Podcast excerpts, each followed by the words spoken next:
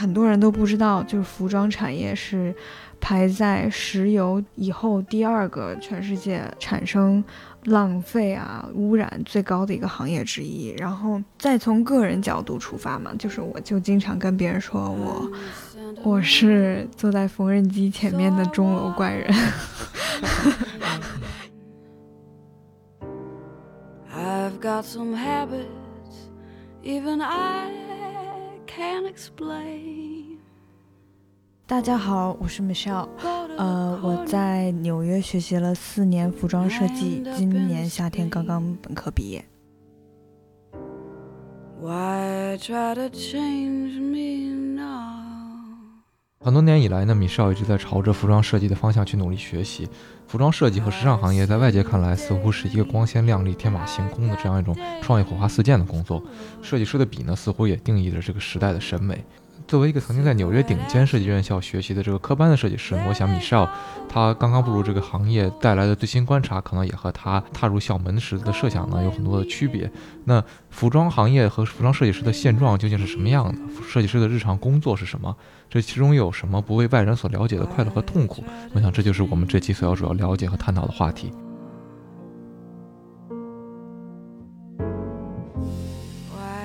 Hello，大家好，我是天宇杰基 Hijack。大家好，我是天宇，风之谷书屋的大白，大家好，我是 Michelle。欢迎收听一个自由作者和一个创业者的话题电台天宇 Two FM。我们每两周更新一期，请各位多多关注。你可以在 Apple Podcast、Spotify、Google Podcast、荔枝 FM、网易云音乐、喜马拉雅等泛有性播客客户端搜索“天宇 Two”，拼音的天娱和阿拉伯数字的二，找到并关注我们。我以为你们这个口播是录好的，然后每一期都放进去。没有没有，我们是没想到我们你们每一期都读一遍。对，因为读着口播有一种 getting started 的那种感觉，仪式感。对对对，从零直接上来说话，然后很奇怪，嗯嗯嗯会有那种，感觉。就有点尬。然后这个口播的话，就给我们一种就是我们现在开始录了。好，那呃，米少，你可以稍微再这个具体一点介绍自己吗？哦，是这样。嗯，服装设计，嗯，我不太清楚国内吧，但是在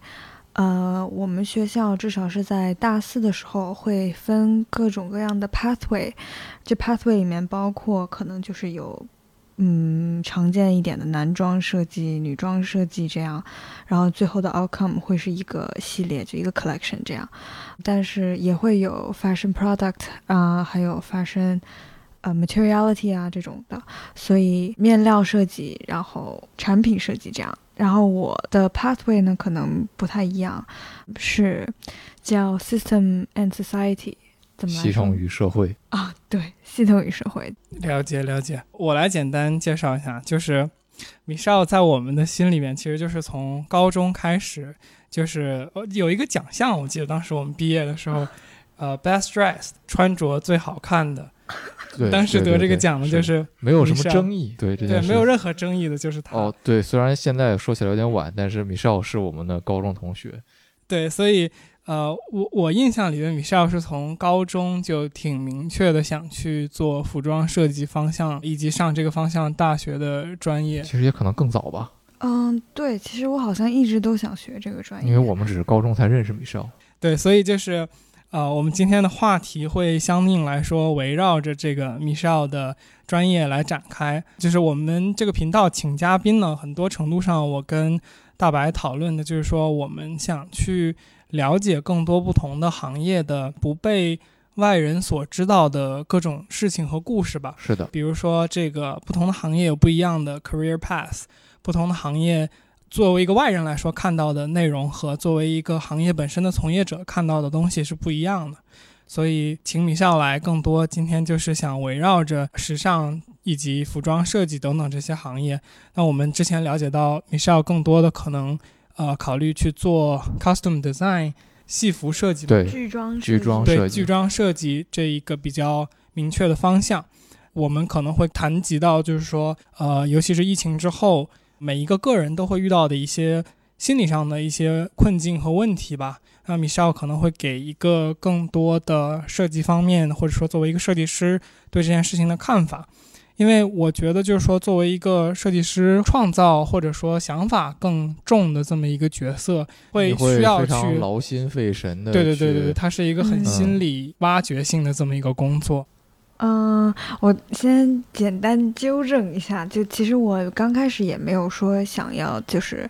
做 fashion design 或者是 costume design，就这两个东西，我其实我是直到上大学之前才有这么一个概念，说哦，原来做衣服，嗯、是要分 major 的，就是要有分的那么清。就我刚开始。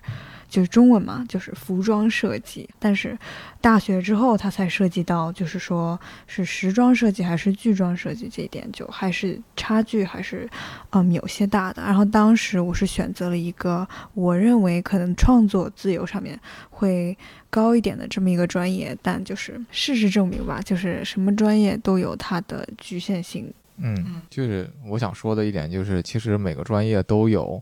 呃，大家平时不太了解的部分嘛，就像米少，你刚才自己也说，就是你在进到大学选所谓 major 之前，其实对这个行业也没有那么了解。那我们其实之前几期也都谈到过，我跟杰基在各自的领域里面也是不断的去学习和认知的这样一个过程吧。那我们这些纯外行来讲，看你的这个领域其实是非常光鲜亮丽的。那那你觉得这种看法？我我估计他是不对的，但是你有什么想说的吗？嗯，有。其实我可能跟别的学我这个专业的人又有不太像的地方，就是嗯，可能有很多学时装设计的人，就是从小都会去看那些杂志，然后可能。从小就知道了这些各种设计师，然后 designer，然后他们的人生故事啊什么的。但就是其实我对这方面的了解很少。我当时用我们美术老师的话说，就他其实一直在我申请大学之前都一直以为我是会学 fine art，因为我没有对这方面有很多的了解。我只是单纯的想用服装作为一个媒介来去作为我的。表达方式，嗯，然后当时就觉得要学服装的设计，然后到后来才会了解更多 design 和 art 的这种 debate 是什么等等等等。但就是确实这个专业，当然不是你们所想的光鲜亮丽的样子，也不是我想的那种，嗯，创作自由很强的那种。它确实是一个非常考验忍耐力的 这么一个专业。就打一个比方吧，就我。经常跟别人聊天的时候，别人说就是，哎呀，你学服装设计，哇，那一定很酷吧？嗯，那个红毯那些明星走秀，然后那些 model，然后你看看 Victoria Secret 的那些走秀，就是气氛多好多美啊，什么什么什么的。但其实就是在这一切 光鲜亮丽的背后，就是有很多辛苦的地方嘛。从大局观方面来，大局观方面来讲的话，就其实很多人都不知道，就是服装产业是排在石油以后第二个全世界就是产生浪费啊、污染最高的一个行业之一。然后再从个人角度出发嘛，就是我就经常跟别人说我。我是坐在缝纫机前面的钟楼怪人 因为大家真的就是都是驼着背，然后蜷在一起，然后蓬头垢面的在那个缝纫机前面，就是没日没夜的做。我经常就是看着太阳升起来，看着太阳再落下去的那种。哦，还有一个形容，就是刚刚忘记说了，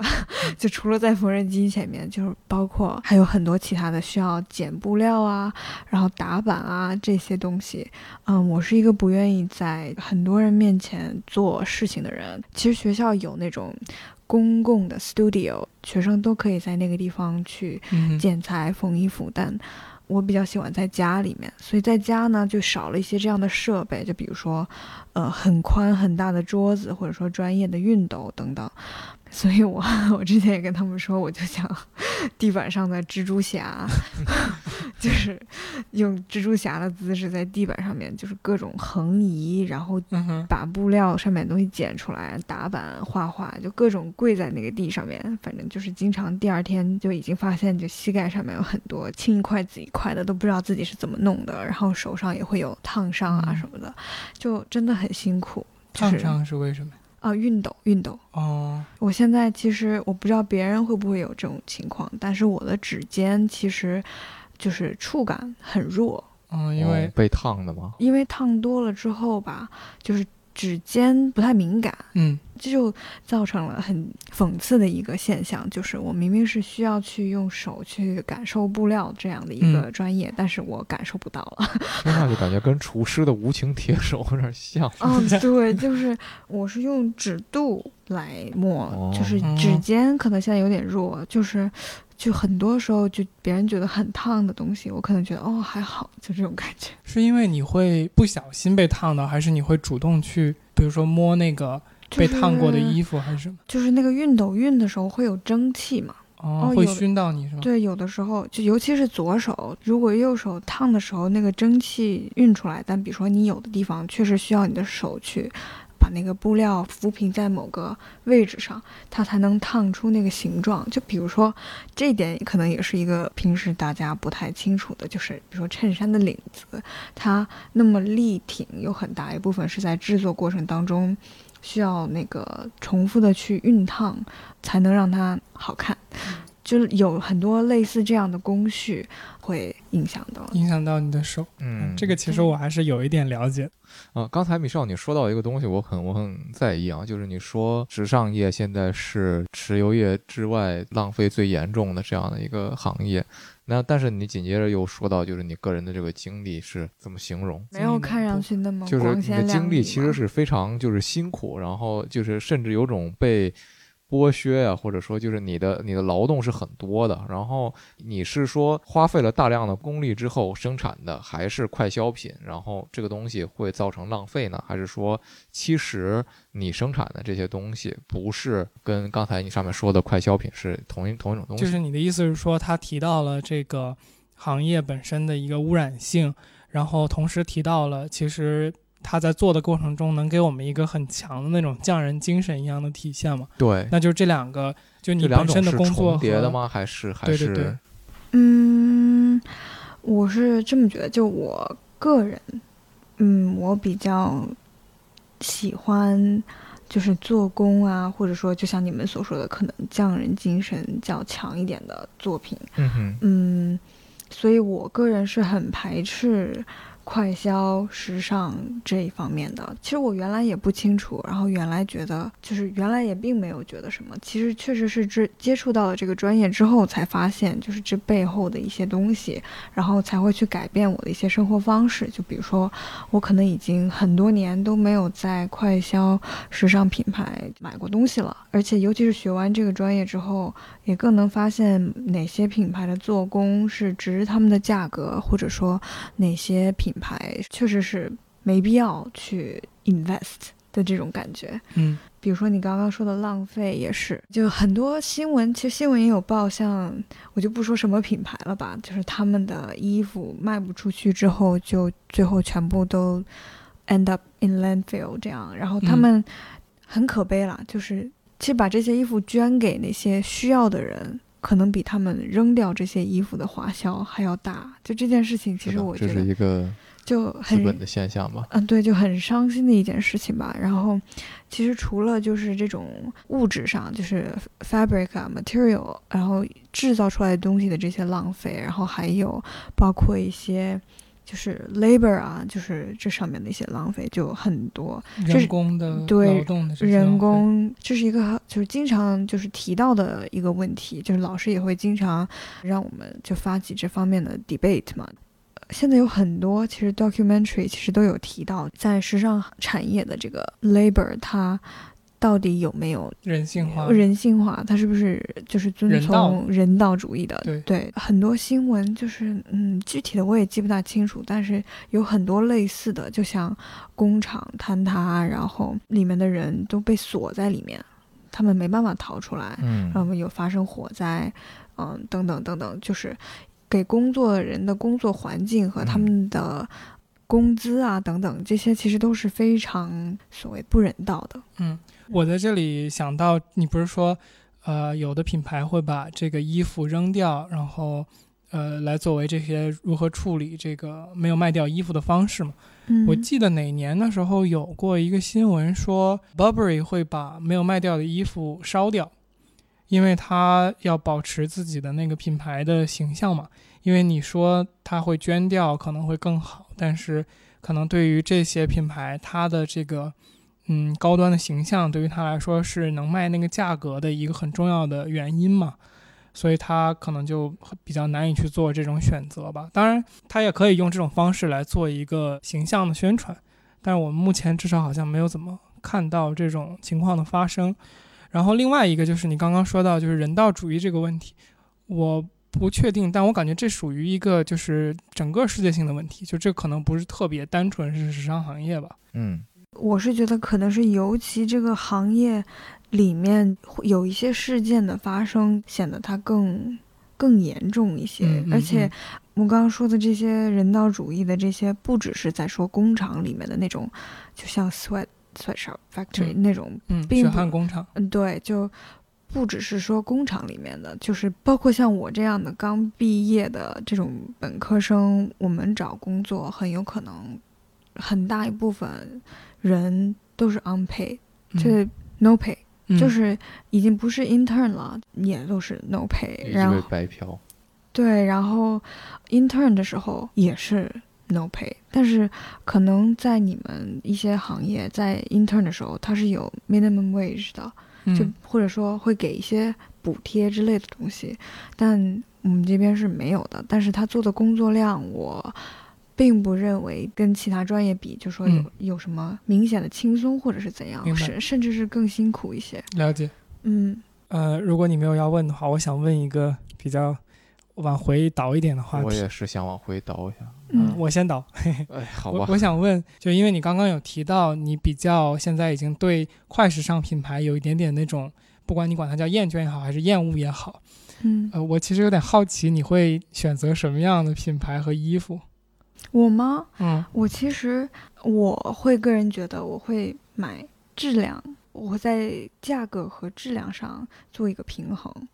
嗯，因为就从专业角度上来讲的话，我可能会更能看出来哪一件衣服的质量或者做工会比哪一件衣服呢更好一些，然后再加上我平时，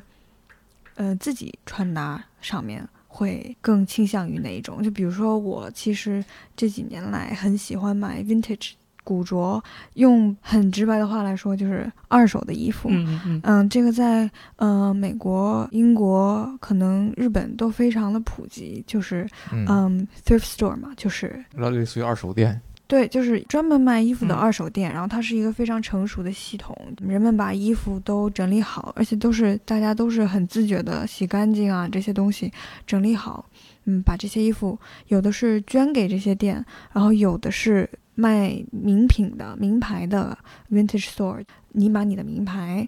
放到这家店，然后卖出去之后的百分之多少还嗯会返回给你，嗯就是一个很成熟的系统，但是可能在国内这种，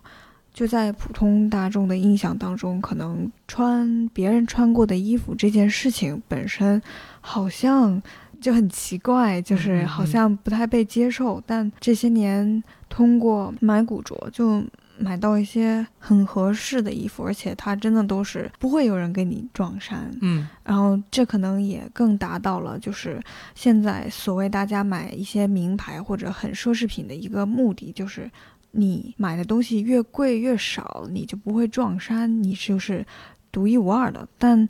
这独一无二其实也有别的方式去可以达到这个独一无二的。所以，嗯、我很推荐大家去，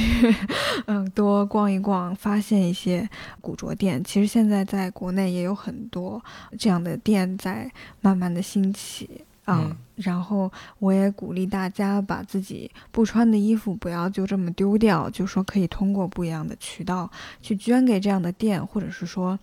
捐给，比如说我前一阵子看到了给流浪狗啊、流浪猫去回收衣服，然后做他们这些冬天过冬的这些窝的这么一些东西，就是希望不要把衣服看成一种一次性的物品，而是让它继续的在这个呃循环里面可以继续发对挥自己的对对对作用和价值。对对对，就继续循环下去，就像回收利用一样。嗯嗯，你你刚刚说那个，其实最近有一个很感觉声量很大的讨论嘛，就是说这个时尚或者说奢侈，它其实本身要给你的是一种独一无二的感觉。但是因为我们可以看到奢侈品越来越在呃整个社会上泛滥了，所以其实那些本来要给你独特的产品，已经不能再给你独特的那种就实际的情况。所以你选择山寨，就像我们上期讲的那样。什么 bootleg 吗？就那个 d a f f e r Day，好吧。就是我跟进一个问题，就是所以你就是喜欢古着，是因为一个环保的考虑更多呢，还是因为就是像你刚刚说的，古着你觉得会有一个独特性，以及你觉得这个美本身是你想要找的？嗯，第一环保是肯定的，然后第二独特性肯定它也有一定的保证，然后当然你的古着也分，比如说是某个年代快销的，或者说大量产生的衣服的话，我也不是说你肯定买一件你就不会撞衫，就很有可能这件嗯衣服。它也是在那个年代有很多存在的嘛，但还有一点，可能从我专业角度上来讲，就是现在的衣服没有原来的衣服做的精致了。嗯嗯，嗯，这个可能就是你所以能识别出来，嗯我们对可能就就比如说，我宁愿去买好几十年前的 Chanel，我也可能不会买现在的。了解了解。就比如说，我之前看到过一件西装，它的那个标牌都不是迪奥尔，是 Christian Dior，嗯就是说它是在那个年代的西装。嗯然后那个年代的西装就很明显能感受到它的质感，就尤其是保存更完好一些的，它可能会稍微贵一些，但我认为它的性价比是，可能同样的价格，有一个新的迪奥的西装和一个 vintage 迪奥的西装，我可能会选择 vintage，因为它的那个做工真的是和现在比不太一样的，就是嗯有那个年代的特点，有那个年代的质感，对。可能是我比较喜欢这方面的。明白。我我再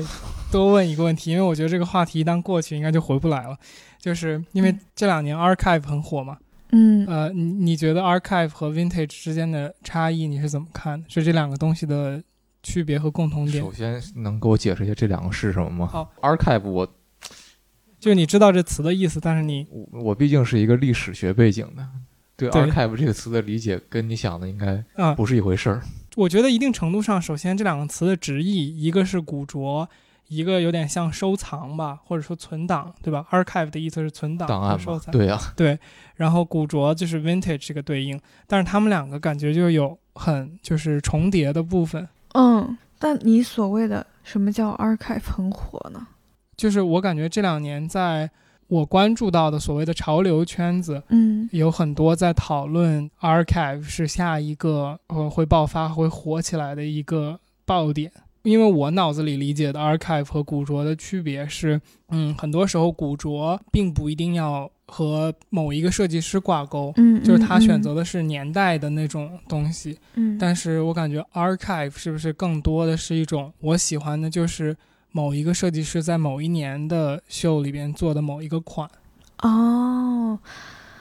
哦，我大概懂你的意思了。你说的这个 vintage 和 archive 的这种感觉，我觉得有可触及性的的这种感觉，就好像 vintage 是我可以鼓励所有人都去爱的这么一件事情，嗯但是没办法所有人都去爱它的 archive。嗯就也不是所有人都有能力去拥有自己的 archive。我觉得现在更多大家，比如说像我的话，我也会收藏一些，比如说书籍方面的，就是设计师的一些书方面的。但是我可能也是更从历史意义的角度去考虑这个问题，嗯就是我是收藏它的这么一个 archive，但并不是说真的去买这件衣服衣服。明白。而且很多你所谓的那种 archive pieces，其实都是在博物馆里面的，嗯就是 Met 应该就有很多。然后，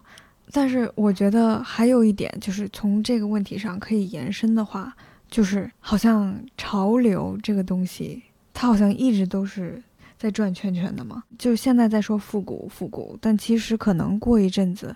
我们之前创新的东西。过了一阵子之后，它又又变成复古了。嗯嗯，那天我跟一个朋友还在谈极简为什么会那么流行，然后可能就是因为人类活过了一段很繁很，杂、很繁复的那种，或者是说很嗯很多的那么一个年代之后，嗯嗯，大家突然开始追求极简，但是其实极简现在如果慢慢要过去了之后，大家又会渴望嗯越来越多、越来越多的东西。就其实现在就可以感受到，就没有那么多的去追求，就是所谓的极简的那种审美。嗯包括可能会有专门去为了反对这种极简，或者说这种更现代的这种审美，专门为了反对它而复杂的那种设计师也嗯出现了。所以我觉得这个东西吧，说不清楚。就是一直是在转圈圈，就我最近也会在思考，就是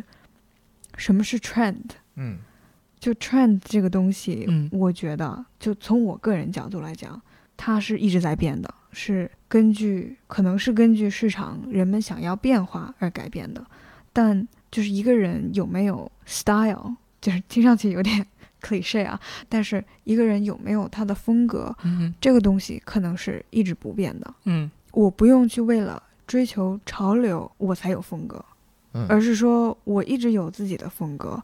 而不去追求潮流。我觉得那个才是真正的嗯，有自己的嗯风格。因为其实我感觉现在所谓那些追潮流的人都并没有风格嘛。嗯，是的，正好，因为我们公司最近在做那个 Pinterest，嗯，然后我们做了很多那种比较有名的呃设计师他们的名人名言的那种壁纸，然后里边有一个就是那个老佛爷 Karl Lagerfeld，嗯，然后他有一句名言就是 “Trendy is the last stage before tacky”，潮流是俗气之前的最后一步，嗯所以确实也是这样的，因为你潮流感觉就是大家很大众化的一个东西嘛，对，大众和风格本身就是一个相冲突的一个概念。嗯，我我觉得如果是我在想这个问题的话，潮流这个东西嘛，本质上是一个消费主义的一个影响嘛。虽然消费主义这个东西是在所谓现当代才比较突出成为一个问题的这样一个现象，但是其实人民是一直有消费的，有消费就有喜好和潮流，然后就追随潮流，然后有潮流的过时，这些现象其实都是一个。无论你用供需关系来解释也好，还是说消费主义和这个品牌价值给人带来的，我上期说的神秘感也好，你你很难说它是一个很有意思的东西。我觉得，因为如果你看到了，就是说它是这样一种不断变化趋势，而你又不想从里面挣钱的话，就比如我，我对这个行业没有什么涉及，那我最大的感想可能像米少刚才说的，就是。我未必要追随潮流而跳进这个消费主义的陷阱里，但是另外一个方面很有意思的就是说，大家实际上在我们这个二零二零年的社会，每个人都知道消费主义是什么意思，每个人都知道资本主义的陷阱是什么，但是大家还是在消费。我觉得这一点不是这样的哦。我觉得有人哦不知道消费主义的陷阱。好吧，我觉得我见过不知道消费主义陷阱的人，或者说嗯他们知道消费主义陷阱的存在，但是他们不知道自己已经掉进去了。这就是我想说的，就是说，或者说他不介意自己掉进去，或者他没有意识到自己身处的那个现状也是消费陷阱，他可能会在某个时候站在理性、中立、客观的角度来说，你这个是一个消费陷阱，但他没有意识到自己平时消费的这些 commodity 这些商品也是消费主义的一环里面。我觉得嗯就是说，我们现在很难说谁就他完全剥离了消费主义的思潮，那你一定程度上都不在社会里面了。但我觉得除了消费主义以外，它可能还有很多其他的因素影响着他去掉进这个消费主义陷阱当中。嗯比如说最简单的，我觉得很多人还是爱虚荣的，嗯，是的，他 们真的很会需要。我认为啊，就是嗯明明其实不用这样，然后虚荣心嘛，去做一些非要超出自己能力以外的事情。嗯就是为了去满足他的那种虚荣心。但是我又觉得这也是消费主义里面的一点，就是他会去挑拨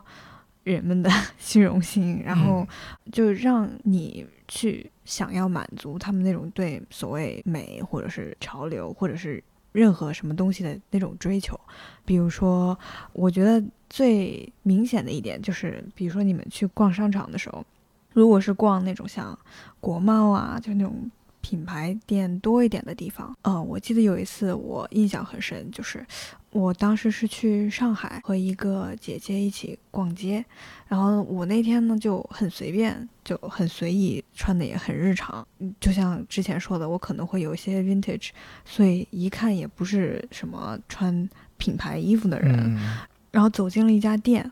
我好像已经感受到你要说什么了，是柜姐的鄙视是吗？嗯，不是鄙视，是无视。嗯，对，哦，就是他从你的这种购物体验上，首先那个柜姐，我觉得她首先她就是失败的，她是会挑选她的客户群，其实这就是失败的。但是这也证明一个现象，就是一个品牌的 sales 都可以去以貌取人。那我就不说这个行业里面嗯有这种现象有嗯多明显了吧？而且我觉得不仅仅是在这个行业，然后我记得很多年前还看过一些文章，包括现在电视剧里面也会有比较夸张的描写嘛，就嗯，你上班的时候你拿什么样的包，同事会有什么样的反应。对不对？就是这种外在的这种，就比如说啊，谁给谁又给买了什么包，会去比较，就是这种其实很没必要。但是感觉消费主义在利用这一点，然后 peer pressure，然后再加上各种人心，嗯 就是的那种呃对控制一样的感觉。对，就是呃，好像现在的人越来越难把自己从这种状态中跳脱出来，然后很清醒的告诉自己，就是 I can stand my ground，就是我有自己的立场，然后我没必要被这些外界的诱惑或者是压力去影响。就我觉得能控制自己的人很少，但是可能有这个认知的人还是有的。嗯，我感觉我想反对的不叫反对吧，但是我我有异议的一点就是说，首先你刚刚提到柜姐啊，就就是柜姐的这个态度，你说她是失败的嘛？嗯，从商业上她可能是成功的，对，就是从一个嗯品牌到底想要打造什么样的形象的角度来讲，它不一定是失败的。我给你讲一个故事啊，就是我嗯最好的一个女性朋友，她原来在美国波士顿那边的某一家 T 开头的珠宝店当过嗯店员，那个是在一个商场就 mall 里边嘛。嗯他们的那个经理，他给我讲的故事是，告诉他，如果你站在门口，就是店门口迎接客户的时候，有一个人过来问你说洗手间在哪，而不是要进来的话，他们告诉他要告诉他说，我为这个 T 开头的公司工作，我不为这个商场工作。所以就是，如果你去理解说它这个东西已经一定意义上融入到了它培训的这一环里边的话，我觉得就不是一个自发性的一个情况，而是可能是品牌本身的一个意愿但。它一方面也认证了米少刚才说的，就是这个就是行业现状的一部分。是的，然后我其实想说的，就是刚才我们最后那部分讨论落点在很难有人能跳出这个圈子嘛。我觉得这个一定程度上呼应了，就是说我们甚至可能二十分钟之前说的那个内容，就是工作压力非常大。那工作压力非常大，其实不单是就是服装设计师的工作压力非常大，消费者们的工作压力也非常大。不是说消费者，就是所有人嘛，所有行业的人。对啊，就是大家的压力都非常大的情况下，你你有什么精力去保持一个所谓复杂的思考呢？你工作了一天很累了，接受了你的老板、上司或者说客户这种非常无理取闹的，或者说至少在很多员工看来无理取闹的要求之后，你的身心已经非常疲惫了，然后你需要一个东西来快速的释放你积攒的压力。那这个时候，购物确实很有效。对啊，如果你这个时候再去说哦，我有这个东西和那个东西需要关注，这个但是我觉得消费主义就是告诉大家，消费就是缓解你压力的方式。是的，是的，因为大家平时很多人其实是处在这个行业里面的，虽然你不一定是做服装的了，比如说。我之前跟出版社有过一些交道嘛，现在很多现象在中国，就是你做书都未必是为了让人看你的书，只是为了让人买你的书，你的封面做得很好看，你的文案写得很好就够了。真的有人在意你的书里写了什么吗？其实很少。嗯那真正需要看书的人呢，他们可能甚至连买书的钱都没有，这个是学术界的一个问题，就是学术书太贵了，一本书七八十美金，然后哇，一共可能只印一千本儿，好像每个行业好像都是这样的，就是好的那种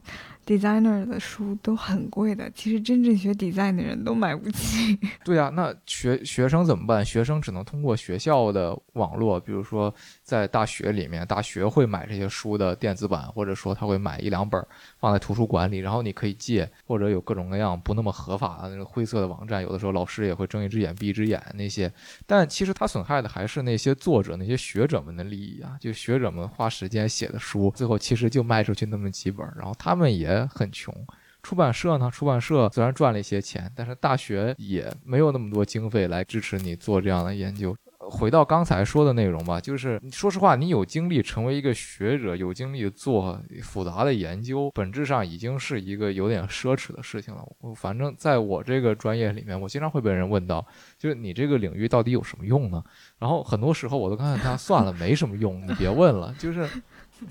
对啊，就是我我是第一次在播客里面进行这个对话了，但是好像之前被我剪掉了。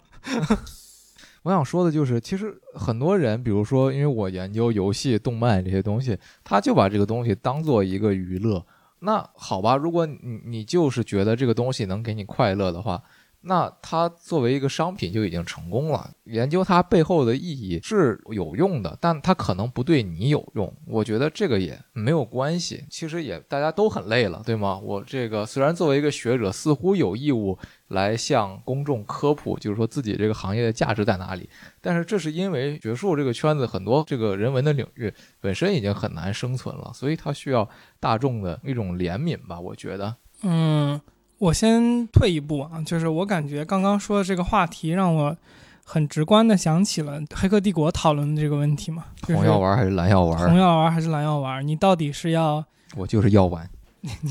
药丸？对啊，就是你到底是要呃清醒的面对一个看起来更痛苦的，或者说看起来更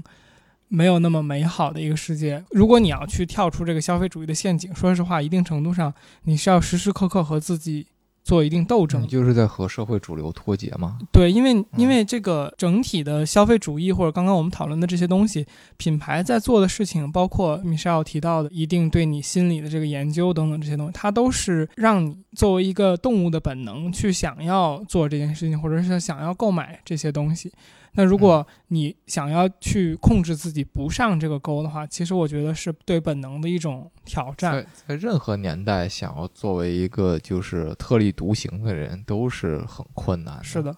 而且就像刚大白说，就你每天日常在做自己的工作的时候，已经有很多东西要去挑战你的本性，或者比如说我们人最大的这个本性之一就是懒惰嘛。那你工作的时候就是要挑战自己的懒惰嘛？那你晚上回到家休息的时候，如果还要挑战自己本性的被这个消费主义或者说这些品牌的呃设计所引导的这个现状的话，其实确实你可能会连接到我们下一个话题，就 mental health，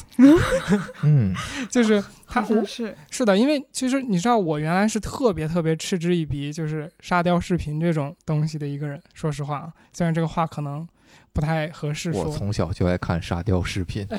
对，但是我今年上半年焦虑的问题很严重，我每天晚上睡觉之前会进入一个很焦虑的状态，嗯然后我发现后来真的就是沙雕视频很管用，就看五分钟，然后闭眼睛就睡了。我 我感觉今年好像焦虑的人都很多，就嗯，比如说我 thesis，就是 thesis 就有点像毕业论文，但是学设计的呢，它不是毕业论文，就是毕业设计。OK，嗯，然后我个人的话，制作上就现在已经冬天了嘛，所以制作上可能已经有一年多了。嗯，嗯然后我从构思，我是从大三就开始构思的，嗯所以到现在可能已经都快两年多了，但是我还没有做完。就这个是正常的，没关系。但但其实我今年年初的时候已经全部筹备完了，就是已嗯经三月份的时候就决定要好，我要做完了，已经都这么筹备好了。结果疫情来了嘛，就一直拖到现在。然后当时在纽约，我是要拍一个短片，嗯我本来是想回国内拍，但是当时 apparently 回不来，然后我就去了加拿大。刚到加拿大那一个星期，纽约就彻底爆发了。嗯，然后我们就改成上网课了，我也不用担心跟教授的、呃、联系。结果到加拿大已经准备要拍了之后，加拿大就 lock down 了，所以短片也没拍成，就拍了一个 graphic，、反正遇到很多困难，然后最后又回到纽约，正好是在四月初的时候。其实我在疫情最严重的时候还跨了个国，嗯 然后从四月份一直到八月份到九月份，我都是几乎没怎么出门，就是在房间里面，就会容易让人想很多事情，就到最后待到就是。连我的猫都开始嫌弃我了，就是可能刚开始我们情感还变得更好了一些，但后来它都嫌弃我了，就是为什么这个人类还在这个房间里面的那种感觉。Anyways，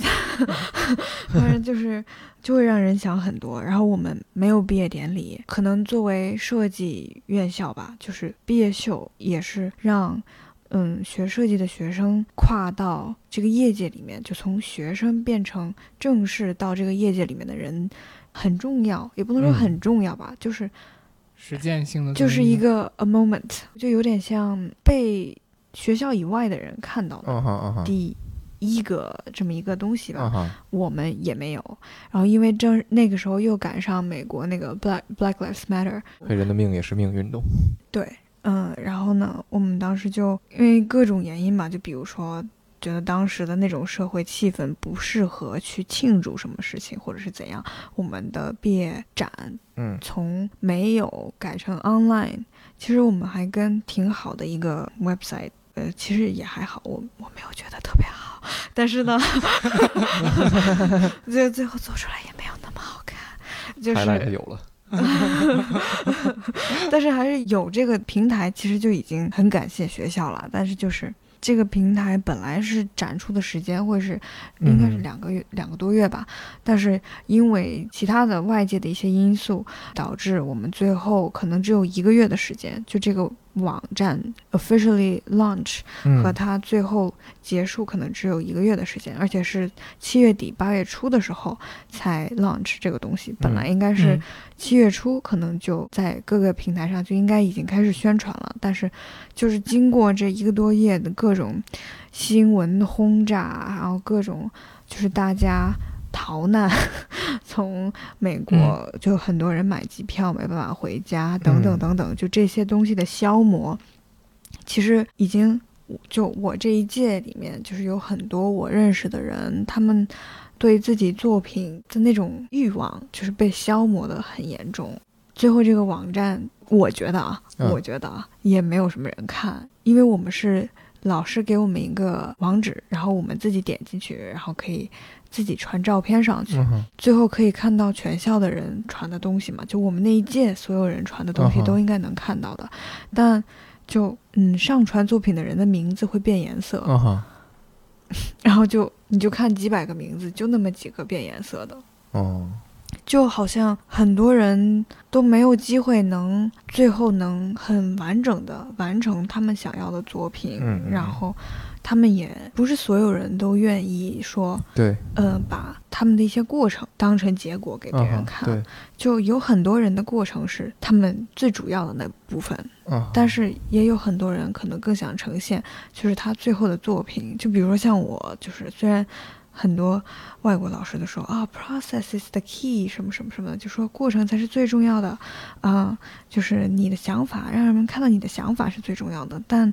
像我这种可能 process 做的不好的人，嗯我用语言和 journal 可能都不太能说清楚我想做什么，然后可能真的到最后那一刻的时候，才能更完整的凸显出我想做的东西的时候，我就不会愿意把我的过程给别人看。嗯哎呀，反正总而言之，就是很多人都被今年消磨的很难受，然后最后的东西也没做出来。我觉得这一点其实挺影响，就是做 creativity 方面的这些人，他们的输出是什么样的。对，嗯，我我我特别理解你说的那个，嗯就是说过程不是想给别人看的那部分东西。就你们知道我做摄影比较多嘛，当然我这两年变得随和了很多。就是我这两年因为不觉得这个事儿对于我来说有像原来那么重要，因为我现在同时在做很多内容和事情了。所以我原来是非常介意，就是说，比如说别人管我要什么原片没有修改过的，甚至是其实我心里边一直觉得。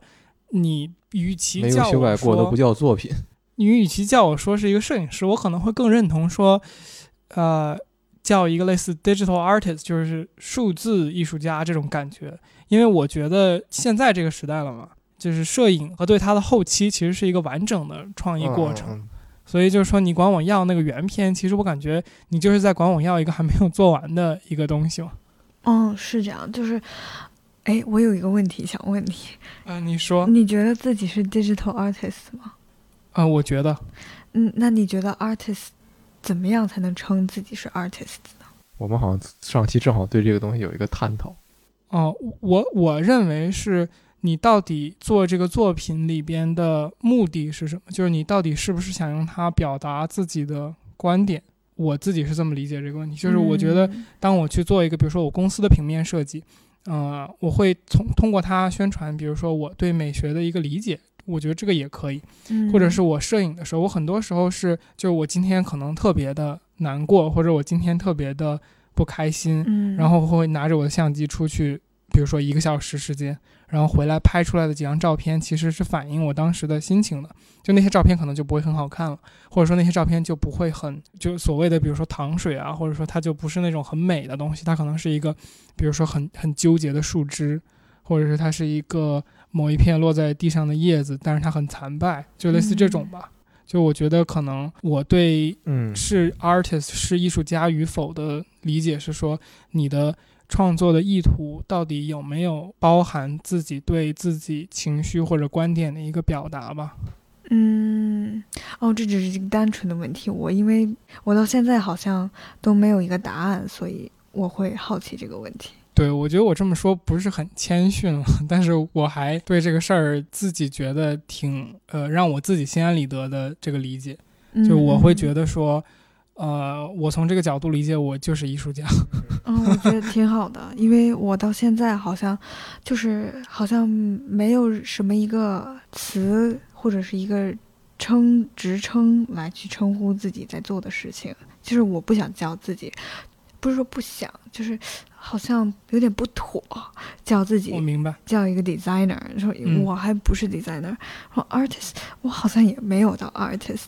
就是、我也不会特别就是说嗯主动的说我自己是艺术家或怎么样。嗯，就因为我觉得这个是更多是一个就是社会礼仪问题，嗯就是有时候，嗯，比如说呃我们和一个没有进行这样深度交流的朋友去对话的时候，他问你说。呃，你是摄影师啊？怎么样？或者我可能还会客套一下，我会说啊，没有没有，就瞎玩啊或者怎么样，对吧？这是一个社交礼仪的问题。但是你既然 challenge 我了，说呃，你认不认为自己是艺 challenge？我是不是我就是？对，因为因为我内心觉得自己是是的，而且我觉得这个我们现在的语境就是我有解释清楚为什么我这么说嘛，嗯嗯嗯，所以我挺好的。对在这个环境下我会说我可以说我的学校垃圾，但你要说我的学校垃圾，那就是你有问题。挺好的，嗯，是的，反正对没有 identity crisis。啊、那我个人感觉我确实其实也还好吧。就米少，我能理解你说的是什么意思，是因为嗯其实在这个 podcast，在我们这个播客节目上线之前，你听到我们现在这个开头，没错，我我们是刚才想到这个问题了，我们是一个自由作者和一个创业者的话题电台。就前面这两个这个 称谓啊，我们俩其实想了得有好对久，因为我我其实有跟你一样的 crisis，就是我不知道自己是个啥。哎，你要这么嗯说的话，我感觉对我自己创业者这个身份是有 crisis 的，当然啊我可能明天是是不是就换口播了，或者是不是那不结尾就 这是这是一个市场行为，这是一个消费主义的判断。是啊，是啊，是啊我我现在可以毫毫不犹豫的说，我们选这两个是因为觉得这样听起来更酷一点儿。对呀、说白了就是你要给人一个理由，为什么我我们要开始听你说话嘛？嗯，对对呀、嗯嗯。就我会对“创业者”这个词比较有一点点反感的原因是，我觉得现在就是是个人就说自己是创业者，我觉得这个东西，嗯，嗯，他什么也不代表了就，嗯，对呀、artist 好像也是。嗯，是了是了，其实对任何行业都是这样的，我觉得，实际上就确实是这身份的界限在变得模糊，然后每个人都在变得更像那些所谓消费主义的齿轮一样，你既是它的运作者，也是它的就是消费者。对嗯，你既是消费者也是生产者嘛。对，我们从来不是大自然的搬运工。某最近很火的上市企业，其实也不是最近很火了，都已经好几年了吧？但是 没有他他他还是最近有点火的。搜卡搜，嗯，对，嗯就好像你现在面前摆着元气森林，就是最近这个饮料行业就是很火，在投资界这个是个热点嗯还有教育界，啊？是吗？今年是教育特别热的一年。哦哦，我还以为你说饮料在教育界也非啊，常没有没，有我也以为在说饮料，我还在想对他怎么他为什么饮料会在教育界 火是吧？对啊，就因为今六年个核桃，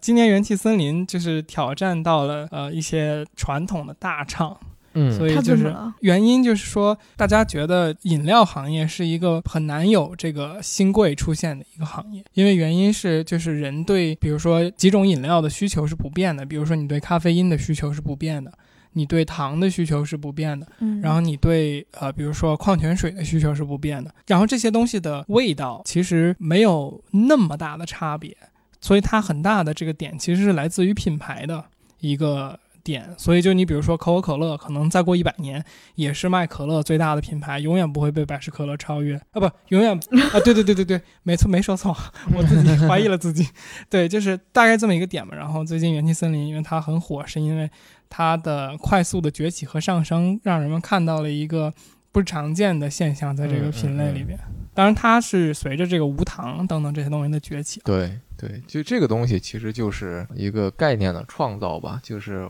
我们之前也在说过这个东西，在这个概念没有的时候，可能有的时候消费者不觉得这是一个有价值的东西，因为你没有意识到。但是有人把这个概念提出来，然后这个概念一下被点燃了之后，它就成为了一种常态的东西。你就很快的发现，有一点跟我们之前那期被发明的传统有做联系，就是说很快它就会成为一种非常普遍的现象，然后你就会习惯它。那你觉得说饮料，比如说这种，呃，我觉得无糖总体来说，至少目前没有很科学的证明说代糖对人体的伤害比过量的糖要更大啊。就是我们刚刚谈到消费主义嘛，就是说消费主义，我感觉很多的被我们描述成了一个，负负面面的东西，西对，但是你你比如说这个无糖饮料的这个趋势，嗯，包括就是比如说健身，在国内其实也是因为这些健身房在以一个消费主义的方式不断去影响人们的决策。是的，那这些东西其实可能最终带来的对于人来说是有正向的结果的嘛？有的呀，是有的呀。嗯有但我觉得很重要的一点就是什么都要理智，就是 critical thinking。啊就是你要知道，对，你要知道，就是像，因为我在疫情的这这段期间呢，就是为了 fulfill，就是这个，就为了满足和填补，就是这个 mental 上面的缺失，就是我和朋友开始追星啊，但是呢，就是我发现了 idol 的力量，我真的吗？快来讲讲，我一直不懂。我记得大白也说过不懂。但是呢，我是非常非常理智的那种。嗯，我和我一个朋友一起嘛，就是一起粉上了呃某一个组合，我就不说了，要不然就感觉好像我在为他们宣传一样。但你看没，我很理智。自我证明的很好。就是我发现，就是有一个完全能满足你幻想的这么一个东西，就是理想。嗯一个非常理想、没有缺点这么一个存在，或者说，其实他们有缺点，但是就像我们之前说的，就是可能有些人讨厌他们的嗯点，就是一些人喜欢他的点确实会为你填补一些空缺。就，但是呢，我还没有为他们消费到，就是说过度的。消费，我连他们的专辑都没有买，我只是在 iTunes 包月的时候下载了他们的歌。这个世界上有个概念叫注意力经济 （attention 呃，economy）。对的，我可能干过最多的事情就是去在淘宝上面找了一个代购，然后买了他们的胸针。嗯，我觉得还是在接受范围之内的，嗯就是并没有说我去过度的消费，说为他们放弃了一些本来我可以用这些钱去做更多其他的事情的。其实你还是可以用这个钱去做更多的其他事情，但是这个它就是个程度问题。对对。对，啊、对，但是就是没有过到那种，我看有一些就是那种花几十万呐、买专辑呀、嗯就是为了就是给他们冲销量啊什么的，就是这种的话，我可能还还哽咽了一下，太真实了，这段不剪。哽咽了一下，就是我还做不到。嗯，包括比如说他们马上就要回归，就是他们又要出专辑了，嗯嗯嗯，嗯，然后我们还聊天，就说，哎，你会去买他的专辑吗？我说，嗯，我应该会在 iTunes 上面都听一遍。嗯，如果我每首歌都喜欢的话，我再去买一张专辑。就也是非常难以得到的粉丝。嗯，是的，是的，对，可能可能确实是被这个就是被 IB 驯化的极其的理智，没办法，不能接受自己。呃没办法 act upon 我的这些冲动。嗯，我能理解。我你知道我在大学的时候学过一个概念，是说这个超市门口，就是你结账那个收银台旁边放的东西，往往都是不必须，但是买了也没什么品。嗯嗯嗯，所以我我是一个买。对在这个收银台看到的东西绝对不买的人。我记得有一年，你想要买一块表，然后就这事儿，你颠过来倒过去跟我说了有俩礼拜，看来看去，对，那个是因为穷。在 不是因为你的消费理智吗？在加拿大有没有？就是在美国有的地方就是有那个 credit card minimum，就是你刷卡有嗯一个最低消费额，有有的，对吧？但感觉那种中餐馆特别多餐馆吗？不是十五块钱没有没有没。有，超市也有很多。我们学校旁边的超市就是经常就是学校旁边的超市是不是就跟小餐馆一个等级？就是买一杯水可能就不够那个 minimum，所以就会买到很多，就是你说的那我没有个柜台遇到前面的那些东西。哦，就是你要跟他凑单，然后来达到那个可以刷卡的钱。我一块五都会刷卡。呃，其实我很好奇，作为一个设计师或者说在时尚行业的人，他的职业发展路径是什么样的？就是因为你今天有提到过说社交很重要吗，对我先说啊，我现在是一名无业游民，然后我觉得造成我是无业游民的很大一部分，就是嗯，之前学到过一个概念叫 product champion，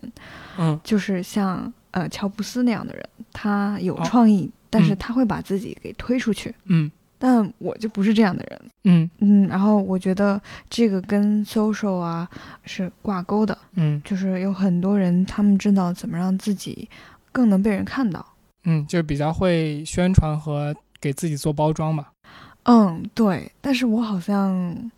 就不太会这些东西，就是到现在，我我有没有跟你们说过，我是今年才学会怎么看微博热搜的。啊，这个确实是，这个有点离谱啊！说一说一，没有任何冒犯的意思，但是，哦但是我是真的，我是今年才学会看微博热搜的。是因为你粉那那些人，所以要去了解他们哦，上热搜。不是不是不是，就是单纯的发现，就是越来越多的人名我不认识了，然后我想看一下。啊，那倒是。但虽然现在还是有很多人名不认识啊，但是就是我就想用这个来形容一下我对这些 technology 啊，还有就是 social media 这些东西的不会操作到什么嗯程度，就是这方面，然后再加上我个人的性格吧。就是能不跟别人说话就不跟别人说话，就是能不打电话就不打电话。感谢你来到我们的节目。非常欢迎。呃，这个朋友们，哇，这后面居然还咳嗽了两声，是什么意思？和前面那个呼应起来，这就这意思就不对。我炸了。没有，没有我就是我就是经常会，其实会有反思自己会不会就是说，应该更去 put myself out there 的那种感觉，就是会不会我多跟某个导师聊一聊我的 thesis，我以后想做什么。他会给我推荐一些机会，会不会说他跟我提到这些机会的时候，老师只是随口一提，但如果我真的去 follow up 的话，我会不会就真的有得到这个嗯机会，或者是拓宽了我的人际关系的这个圈子吧？但是嗯就是我好像一直没有主动的去做这些事情，然后包括其实实习等等，我几乎是没有的，因为嗯，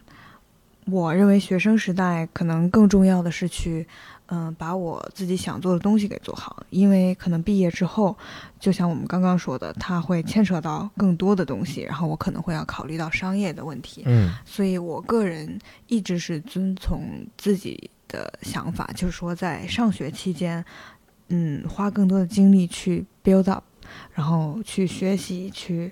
做自己想做的事情。所以，嗯，这个 career path，嗯，我个人来讲，我是希望，就说我花这些年我去创造的这个 portfolio 作品集，是嗯能被、呃我递申请的这些人能看到，就是说我的能力和我在这个地方花的心思。但是同时，嗯、其实很重要的一点也是你的社会经验，就是你有没有实习的经验，或者说你有没有这些东西，嗯，就是我忽视的 那一部分，或者说嗯我没有把重心放在那一部分。但可能我觉得就是 designer 还是挺艰辛的，就是你能看到的结果还不错的人，真的都是努力和人际关系方面都是有做到付出的人。呃，就抛开这两点，还有他们自身的能力，都是有因素的，然后各种复杂的因素，就是很有可能他们人际关系没有那么，可能比重没有像我说的那么多吧，可能，但是他所在的那个圈子可能已经是有名的，就是或者说已经是有影响力的那一嗯部分圈子。然后说到影响力的话，可能现在就还很奇怪的一个现象，就是有的时候你要递申请，你要把你的 Instagram 也 link 到你的那个简历里面，嗯就是他们会要去看你的 Instagram 是什么样，就是你有多少 followers，嗯，有多少人关注你？对，也变成了一个评判一个人的一个标准吧，就是这种感觉。听起来是一个很 市场化的一个评判标准。嗯，对，我觉得各种因素都在，但是我觉得这些都不是排除你纯因为你的才能被发现的可能性。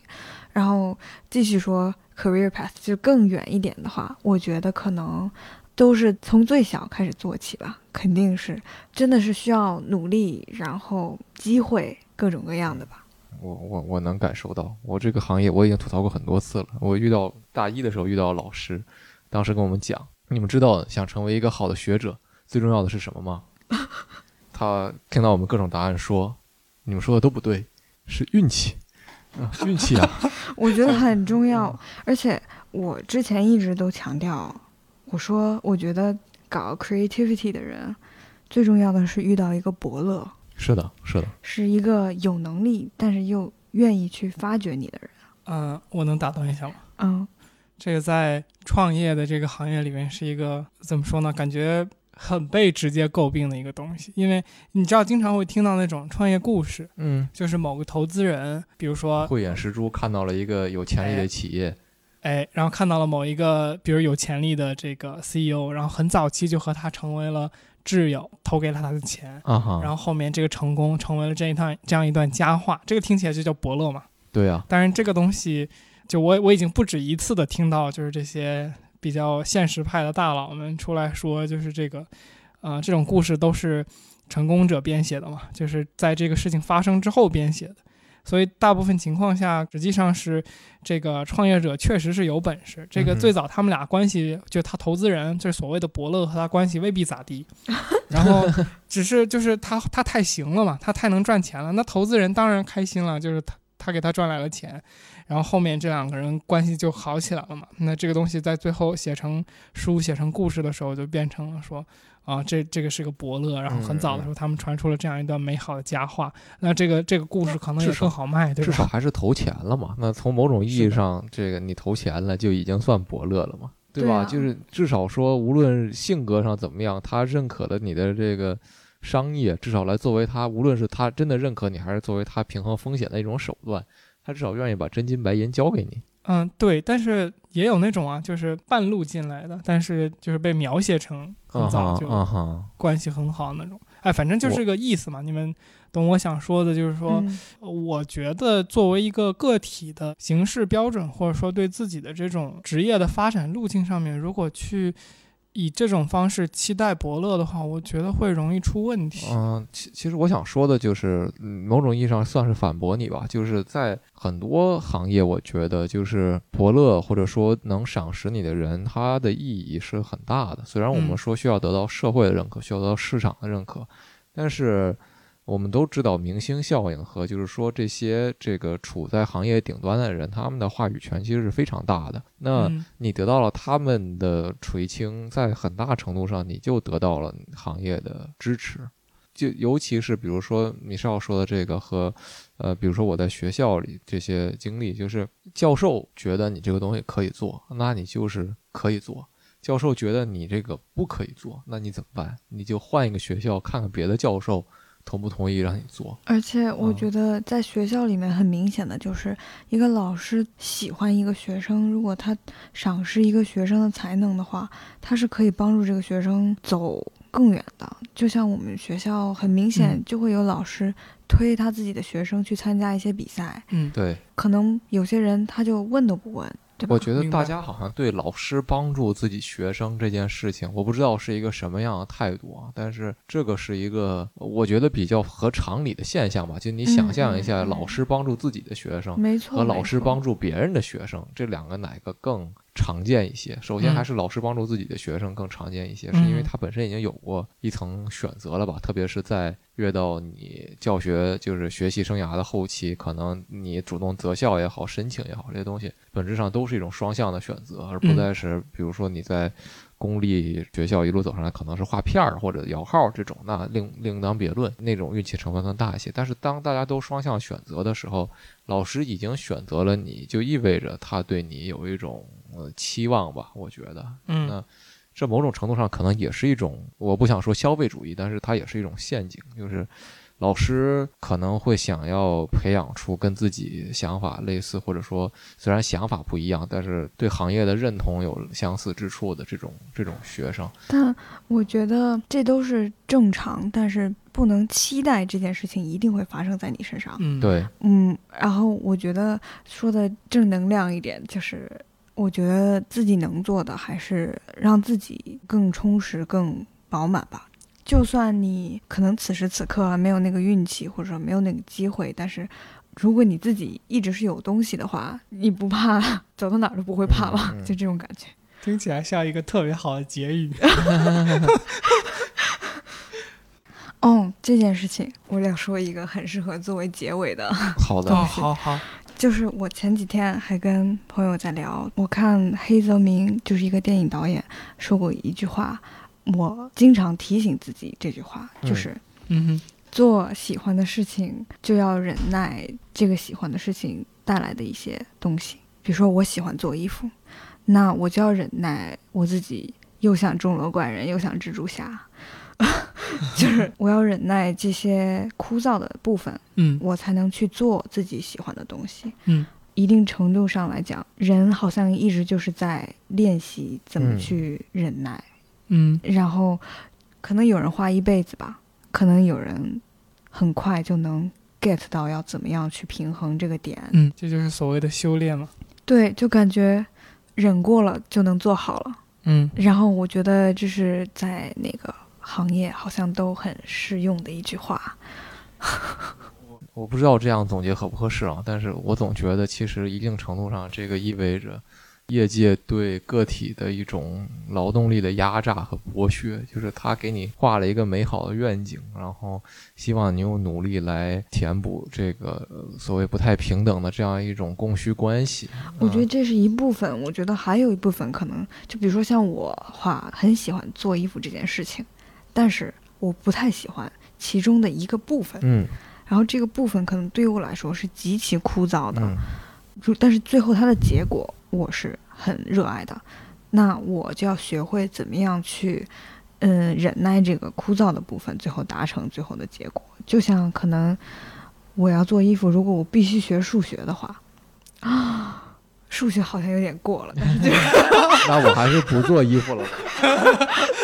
反正就是 凡事还是有限度。要有个度吧，但是就是类似这样的吧，肯定有这么一部分。什么事情都能忍耐，也不就像你们做这个播客 podcast，剪辑可能是很枯燥的一部分，嗯哼，但是可能结果或者是讨论的这个过程是你很享受的，嗯那你就要去忍耐枯燥的那部分，才能达到更好的结果。结果不知道，但是过程还不错，对对对，，OK，好吧？Good talk，好，不错不错嗯，很开心。欢迎收听一个自由作者和一个创业者的话题电台天域兔 FM。我们每两周更新一期，请各位多多关注。你可以在 Apple Podcast、Spotify、Google Podcast、荔枝 FM、网易音乐、喜马拉雅等泛用型播客客户端搜索“天域兔”，拼音的天域和阿拉伯数字的二，找到并关注我们。